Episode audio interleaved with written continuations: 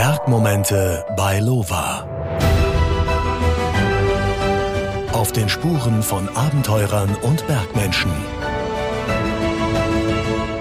Eines Tages werden wir alt sein und über all die Geschichten nachdenken, die wir niemandem erzählt haben aber dann fallen sie uns meistens nicht mehr ein. Ich habe ja schon öfter mal die erfahrenen Kletterer und Bergfexen hier zu Gast gehabt. Das liegt meistens daran, dass die sehr viel Lebenserfahrung haben und deshalb auch viel erzählen können. Aber heute ist es ein bisschen anders. Erfahrung hat er, obwohl er erst 20 ist. Er ist Mitglied im Lova Climbing Team, war achtmal bayerischer Meister im Klettern. Den Jugend-Europacup im Bouldern hat er gewonnen und beim Weltcup war im Halbfinale. Er ist Mitglied des Nationalkaders und damit einer der größten Talente des deutschen Klettersports. Herzlich willkommen, Chris Schweiger. Servus, hi. Hört sich ziemlich cool an, oder? Wenn man das so zusammengefasst hört. Das klingt gar nicht so schlecht, ja.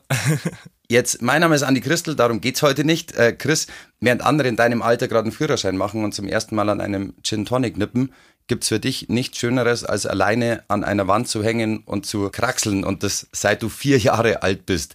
Ähm, wird's einem dann nicht irgendwann mal langweilig? Mm, bis jetzt noch nicht, ne? Mal schauen, wie lange es noch geht, aber ich glaube, das passiert auch nicht so schnell. Gibt's da, gibt's da keine Momente, dass man an so einer Wand hängt, wo man sich denkt, so, Eure, jetzt muss ich schon wieder trainieren oder greifen, greifen, greifen? Oder ist dieser Ansporn quasi immer da, seine Leistungen nochmal zu toppen? Ja, so ein paar Durchhänger gibt's schon manchmal, wo ich mir denke, so Bock auf Training habe ich jetzt doch nicht. Aber dadurch, dass ich meistens doch nicht ganz allein bin und immer motivierte Trainingspartner dabei habe, ist die Motivation dann eigentlich schnell wieder da. Jetzt, wie kommt man dazu, mit vier Jahren schon zu klettern? Eigentlich durch meinen Dad, der ist früher mal Bergsteigen gegangen und dann hat bei uns in der Stadt die Kletterhalle aufgemacht und dann sind wir da auch so dazu gekommen und dann war er immer unter der Woche klettern, hat uns mitgenommen und am Wochenende waren wir in die Berge zum Bergsteigen. Jetzt kennt man das, also ich muss das jetzt fragen, aber man kennt das ja aus Amerika immer, dass die Eltern dann die Kinder triezen, damit sie irgendwie recht erfolgreich werden, damit sie dann irgendwas vom Kuchen abhaben können. War das beim Papa auch so, dass er gesagt hat, ich habe es nicht in den Kader geschafft, jetzt schicke ich meinen Sohn vor. nee, das war überhaupt nicht so. Also ich glaube, bei uns waren einfach alle Kids voll motiviert und hatten Spaß an der Sache und der hat es dann einfach gern unterstützt und gern gefördert. Ja. Du sagst alle Kids, du hast noch ein paar Brüder. Ich habe noch vier Brüder, genau, zwei ältere und zwei jüngere und die sind auch alle am Klettern. Drum ja, ist das so unser Familiensport. Fünf Jungs. Genau. Ja. Das ist bei mir genauso. Also ich habe auch vier Brüder und wie oft hast du den Satz schon gehört? Die arme Mama. Das höre ich jetzt mal, wenn ich jemandem erzähle, dass ich vier Brüder habe. Ja, das ist bei mir genauso. Sind die auch alle so kletteraffin wie du? Ähm, ja, genau. Die zwei Kleinen sind auch ziemlich motiviert im Wettkampfklettern. Die zwei Großen machen es jetzt eher noch so als Hobby und Ausgleich, aber haben einfach alle noch Spaß dran und ja, das ist ziemlich cool. Also das heißt, die älteren zwei Brüder, die klettern auch? Genau, die klettern auch noch, ja.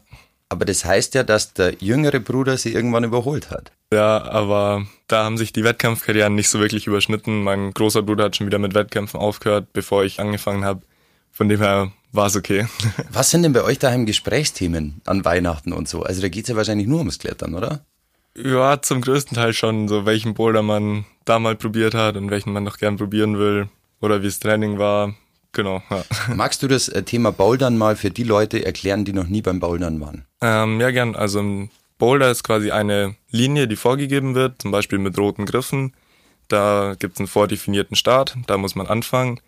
Dann gibt es in der Mitte eine Zone, das ist so eine kleine Zwischenwertung, quasi der Trostpunkt, wenn man es nicht ganz bis zum Top schafft. Und dann das Top, das, was man natürlich erreichen will, ist der letzte Griff im Boulder und gibt im Wettkampf dann auch die meisten Punkte. Jetzt stellt mir das oft ziemlich langweilig vor, dass man in der Halle irgendwie bouldert, aber das sind ja mittlerweile schon krasse Wettkämpfe, bei denen es auch ordentlich stimmungstechnisch abgeht. Ja, voll. Also langweilig wird's beim Bouldern so schnell nicht, weil es immer neue Bewegungen gibt, der Kletterer immer wieder herausgefordert wird, kreativ zu werden und einfach den ganzen Körper beansprucht. Und wie du es schon sagst, bei den Wettkämpfen, da sind mittlerweile Publikum bis 5000 Leute dabei und da geht's dann schon ganz gut ab. Ja. Man kennt das so ein bisschen aus dem Dart. Gell? Da, da stehen auch zwei Dudes irgendwie vorne und schmeißen eigentlich nur Pfeile, beziehungsweise, ich meine, natürlich ist es ein bisschen anstrengender, was du machst, aber dass da einfach äh, ein Publikum unten steht und, und zujubelt und energisch die Leute hochbrüllt, du hast mir das vorhin irgendwie erklärt. Also magst du so eine Stimmung mal beschreiben, wie es da so abgeht? Also, so das perfekte Beispiel ist eigentlich immer der Weltcup im Olympiastadion gewesen. In München. Genau, in München im Olympiastadion. Das dann im Finale, wenn es dunkel wird, stehen da 5000 Leute unter dem Dach vom Olympiastadion und schreien einfach die Kletterer, die im Finale stehen, da vorne hoch. Und da ist eine Wahnsinnsstimmung, das ist unbeschreiblich eigentlich. Jetzt bist du Mitglied des deutschen Nationalkaders. Genau, ja. Das klingt ziemlich krass.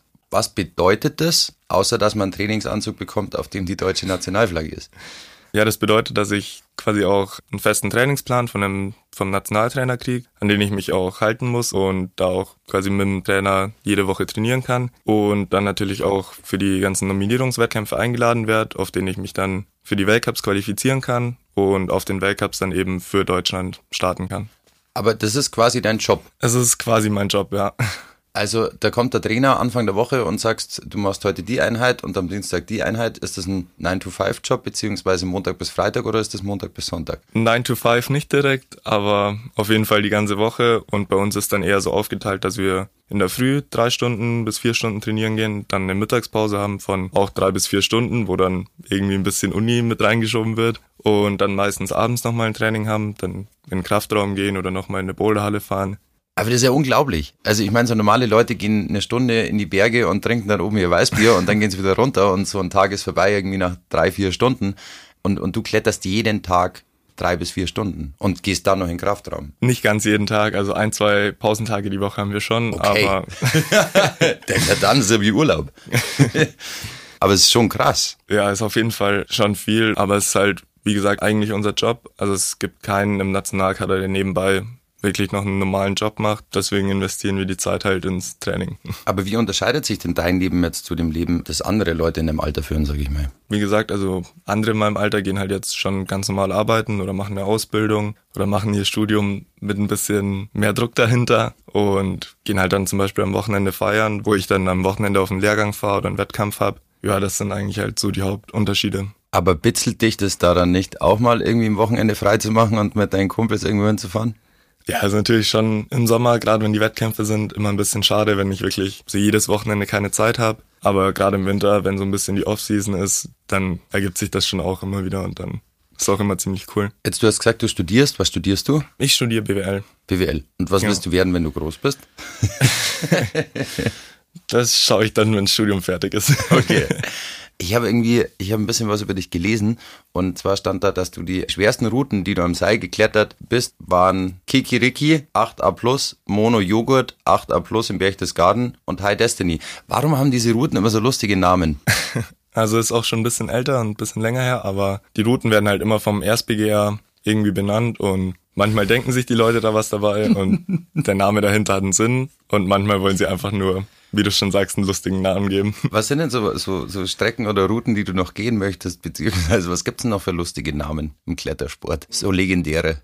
Ein legendäre wäre zum Beispiel die Dreamtime, das ist ein Boulder in Tessin. Oder was wieder ein bisschen lustigerer Name ist, ist Roadkill. Ist auch ein Boulder in Tessin. Und der Name kommt daher, dass der Boulder wirklich direkt neben der Straße ist. Und wenn man da so auf den letzten Metern abfällt, ja, dann landet man eigentlich quasi auf der Straße und muss hoffen, dass da gerade kein Auto kommt. Das klingt so ein bisschen nach einem Computerspiel, ehrlich gesagt. Ja, stimmt eigentlich. ähm, was, wie würdest du denn eine Route benennen? Da macht man sich doch safe Gedanken, oder? Also wenn du irgendwie eine Strecke finden würdest. Hm, ja, ich habe schon ein, zwei Erstbegehungen gemacht und dann halt quasi geschaut, dass der Name schon ein bisschen Sinn ergibt. Zum Beispiel war es mal so eine ziemlich eindeutige Kante und da dann zum Beispiel der Edge oder sowas. Also schon ein bisschen Sinn dahinter und nicht nur einen lustigen Namen geben.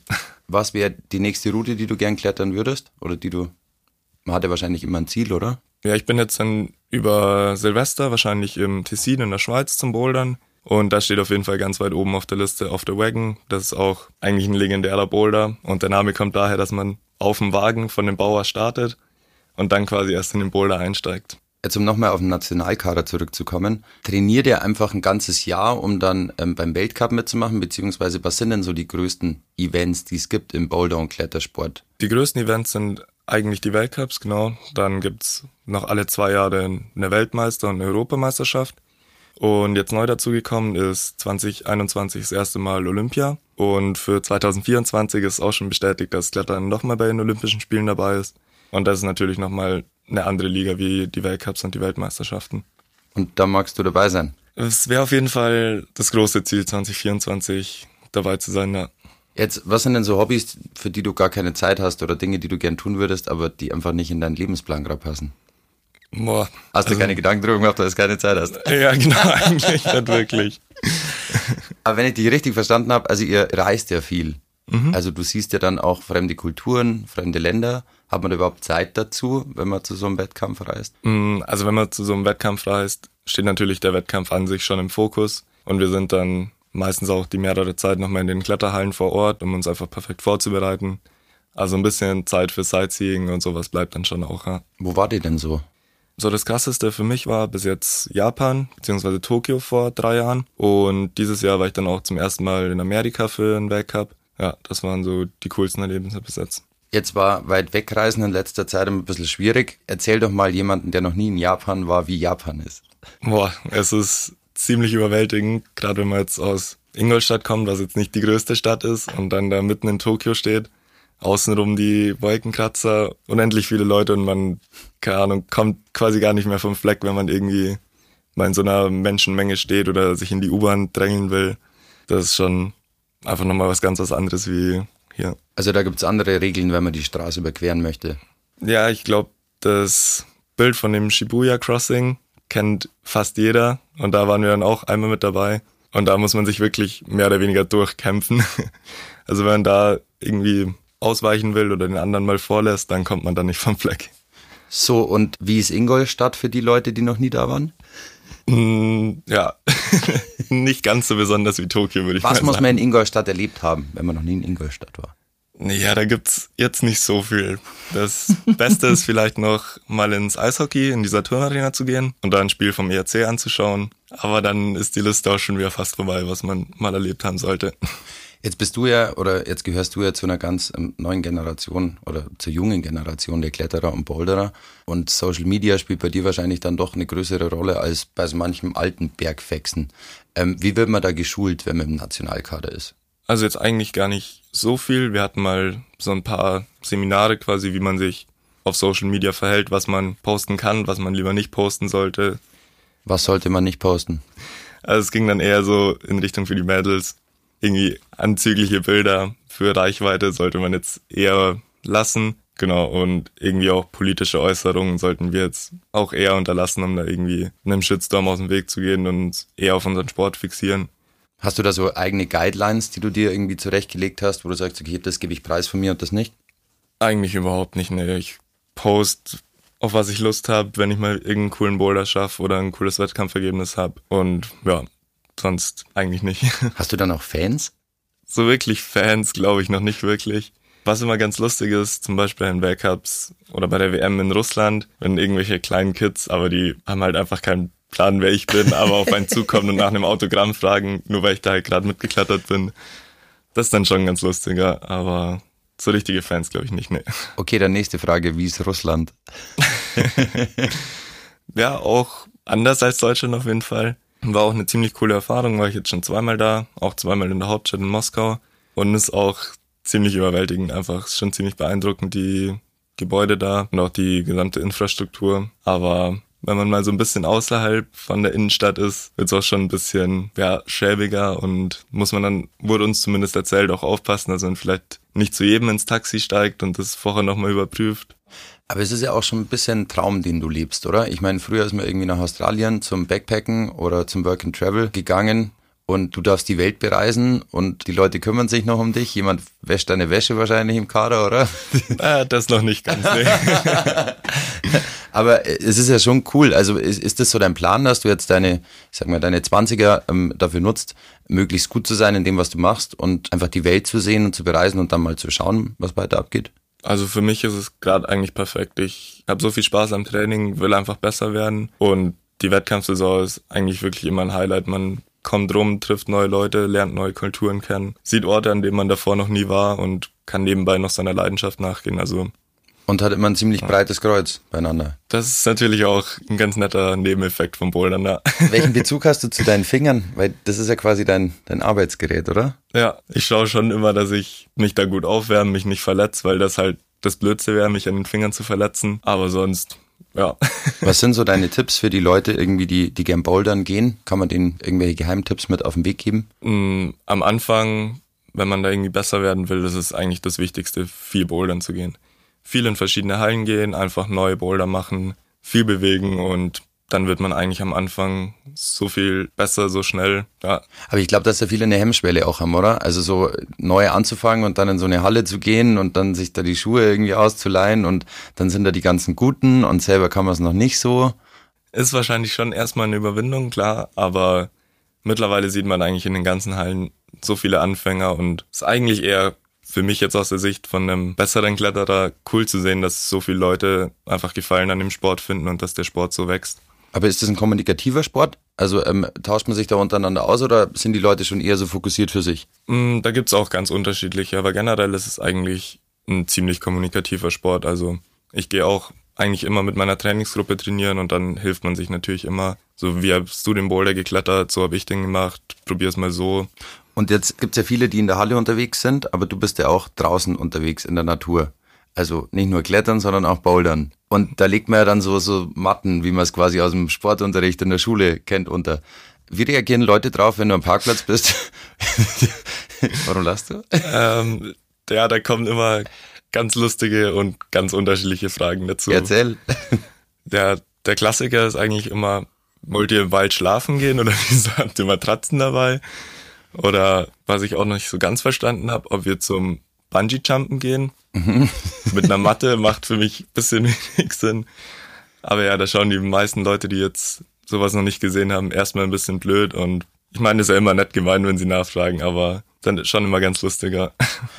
Macht man das dann ähnlich wie beim Klettern, dass man dann auch mal draußen übernachtet und irgendwie längere Touren geht? Und gibt es da so, so Boulder-Routen, die man dann abgeht und von Fels zu Fels wandert? Also so längere Trips machen wir auf jeden Fall auch und dann auch mal im Sommer natürlich im Auto pennen oder irgendwie auf den Campingplatz gehen. Und im Winter nimmt man sich dann doch gern auch mal eine Wohnung. So wirkliche Boulder-Wanderungen gibt's jetzt weniger. Es ist eher, dass man zu einem Fels hinfährt und sich da dann halt ein paar Stunden beschäftigt und dann, wenn man Glück hat, zum nächsten läuft, aber öfters dann auch nochmal ins Auto steigt und ins nächste Gebiet fährt. Aber du kletterst ja auch ganz gern, oder? Ja, schon, ja. Es gibt ja immer diese Bilder, bei denen sich Leute in der Felswand festmachen an ganz vielen Seilen und da übernachten.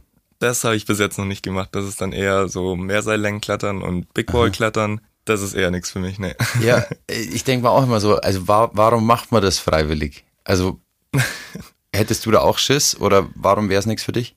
Äh, so wirklich Schiss nicht, aber ich habe es halt einerseits noch nie ausprobiert. Es reizt mich jetzt auch nicht so sehr, weil ich halt doch beim Bouldern eher die kurze Anstrengung und quasi die Extreme auf ein paar Züge runter reduziert lieber mag, anstatt jetzt irgendwie zehn Stunden in der Wand zu hängen und immer so medium schwer vor mich hinzuklettern. Also man kann es ein bisschen so vergleichen, du bist eher so der, der Usain Bolt Sprinter und nicht der Marathonläufer. Ja, genau, das ist eigentlich immer so. Ganz guter Vergleich. Gibt's in deinem Leben noch irgendwas anderes außer Bouldern? Also, wo du sagst so, boah, dafür interessiere ich mich wahnsinnig. Das ist mein Ausgleich. Ich kann mich eigentlich generell für fast alle Sportarten begeistern. Mhm. Schaue auch super gern Football, mal Fußball, Basketball, wenn es mal irgendwie von der Zeit her passt. Ja. Aber das ist schon dein Lebensmittelpunkt. Hast du dir schon mal drüber Gedanken gemacht, so was wäre, wenn das jetzt von heute auf morgen nicht mehr gehen würde, weil die Matte 30 Zentimeter zu weit links gelegen ist? Mm, also auf jeden Fall mein Lebensmittelpunkt und so wirklich Gedanken gemacht habe, ich mir jetzt noch nicht, weil ich es mir einfach überhaupt nicht vorstellen kann, was ich dann den ganzen Tag machen würde. also es gibt ähm, keinen Plan B. Ja, dann müsste ich vielleicht doch mein Studium mal ein bisschen schneller durchziehen und dann halt einfach in einen normalen Job gehen oder irgendwie zumindest in die Richtung klettern, was arbeiten, aber so einen richtigen Plan B habe ich nicht. Ne. Aber ich meine, du hast vorhin auch erzählt, dass du von deinem Papa trainiert worden bist. Ich stelle mir schon vor, in dem Alter, gerade wenn man Jugendlicher ist oder so und dann muss man so viel Zeit mit dem Dad verbringen, das ist doch manchmal schon ein bisschen komisch, oder hast du so eine coole Beziehung zu dem Dad, dass das nicht so war? Nee, das hat eigentlich immer ganz gut gepasst und es war jetzt auch nur so bis ich 17 war, dass wir so viel miteinander gemacht haben. Und sobald dann ich selber auch einen Führerschein hatte und Auto fahren durfte, dann bin ich natürlich auch gern mit Kumpels irgendwie in eine andere Halle gefahren. Oder ich hatte auch eigentlich immer ganz coole Trainingspartner, mit denen ich dann auch viel gemacht habe. Und wie war das für ein Papa dann, den Sohn ziehen zu lassen? Naja, auch nicht so schlimm, glaube ich, weil das sind ja die nächsten schon nachgekommen. okay. Also er hat weiterhin was zu tun. Das auf jeden Fall, ja. Ja, ist auch cool. Äh, Gibt es noch irgendwas, was du den Leuten äh, da draußen an den Empfangsgeräten mitgeben möchtest? Einen weisen Ratschlag oder sowas? Ja, dass man sich auf jeden Fall überwinden sollte zum Bouldern, gerade wenn man, wie du es vorher gemeint hast, vielleicht ein bisschen die Hemmschwelle hat. Soll ich jetzt wirklich mal anfangen? Soll ich es mal ausprobieren? Einfach mal in die Halle fahren, Schuhe ausleihen, ausprobieren und vielleicht findet ja auch jemand seine Leidenschaft, so wie es ich gefunden habe. Was sind denn so Anfängerfehler, die man da macht? so typisch ist eigentlich, dass man denkt, man muss nur mit den Armen machen, latscht mit den Füßen irgendwie hin und hängt dann die ganze Zeit an den Armen und wundert sich, wieso es so anstrengend ist. Aha. Wobei man mit den Füßen halt einfach so viel Gewicht wegnehmen kann von den Armen, dass man dann auch auf jeden Fall länger bouldern kann und es auch nicht ganz so ein schlimmer Muskelkater ist am nächsten Tag. Okay, also schaut man sich da YouTube-Videos vorher an oder? Eigentlich kommt's viel vom einfach ausprobieren. Man merkt irgendwann, wenn man den Fuß mal nicht nur irgendwie platt an die Wand latscht, sondern sich mal wirklich präzise hinstellt, dass es auf einmal deutlich einfacher geht. Aber sonst gibt's mittlerweile auch YouTube-Videos oder man kann auch Kurse bei Trainern buchen, in irgendwelche Trainingsgruppen gehen. Also da gibt's mittlerweile genug Angebot. Kannst du dich noch erinnern an den Moment, als Klettern, Bouldern olympisch geworden ist? Also das ist ja so ein Dreierding, oder? Genau, das ist, ähm, da wurden alle drei Disziplinen in ein Format zusammengefasst. Wie heißt das? Das Olympic Combined Format. Mhm.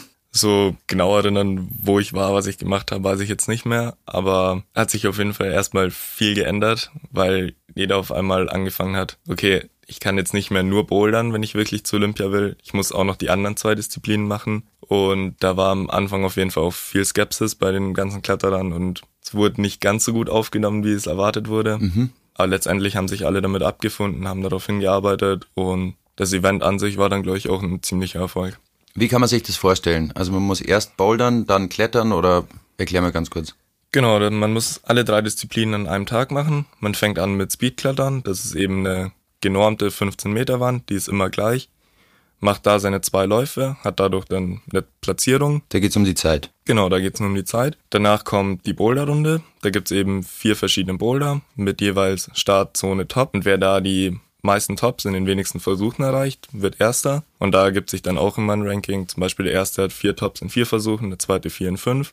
Also, dass ich dich richtig verstehe, das sind vier verschiedene Strecken, die es gibt. Genau, Vier ja. verschiedene Farben. Ja. Und die, genau, die muss jeder abbouldern. Ja. Ähm, aber Tops dann quasi, da geht's jetzt nicht um die Zeit, sondern Einfach nur oben anzukommen. Also man hat pro Boulder, und also das gelingt eigentlich nicht jedem, oder? Weil das so schwierig ist quasi. Pro, genau, ja. Weil man hat nämlich auch nur fünf Minuten Zeit. In den fünf Minuten muss man sich erstmal überlegen, wie gehe ich jetzt da rein, wie probiere ich's. Und man hat natürlich dann auch noch nach jedem Versuch muss man ein bisschen Pause machen, dass man wieder wirklich fit ist. Genau, drum kommt's eigentlich nie vor, dass wirklich alle Starter alle Boulder klettern. Okay, und die dritte Disziplin? Der Abschluss ist dann das Leadklettern oder das Vorstiegsklettern. Das Da muss man dann Gitarre spielen, während man deswegen Lied klettern. Hahaha. Nicht ganz, ne? das ist so das, was wahrscheinlich die meisten kennen, das ist einfach Klettern am Seil und meistens sind die Wände zwischen 15 und 20 Meter hoch und da geht's dann einfach drum, wer am weitesten kommt. ist es dann alles in der Natur oder ist es alles in der Halle? Ähm, das ist alles am Plastik, also da werden entweder extra Wände aufgebaut oder eben, wie schon gesagt, in bestehenden Hallen. Also in der Natur gibt's eigentlich keine Wettkämpfe. Also dein Ziel ist tatsächlich 2024 bei den Olympischen Sommerspielen in Paris die Goldmedaille zu holen, oder? Das Ziel wäre es auf jeden Fall, ja. Und da denkst du jeden Tag drüber nach, wenn du in der Früh aufstehen musst zum Training? Oder ähm, wie, wie, wie kann man sich das vorstellen? Nee, also mittlerweile oder zurzeit sind die Ziele eher noch ein bisschen kurzfristiger. Jetzt will ich mich erstmal gescheit auf die nächste Saison vorbereiten, da im Weltcup ein bisschen mehr Erfahrung sammeln, vielleicht auch mal in Richtung Finale klettern, genau, und dann Schritt für Schritt nach Paris.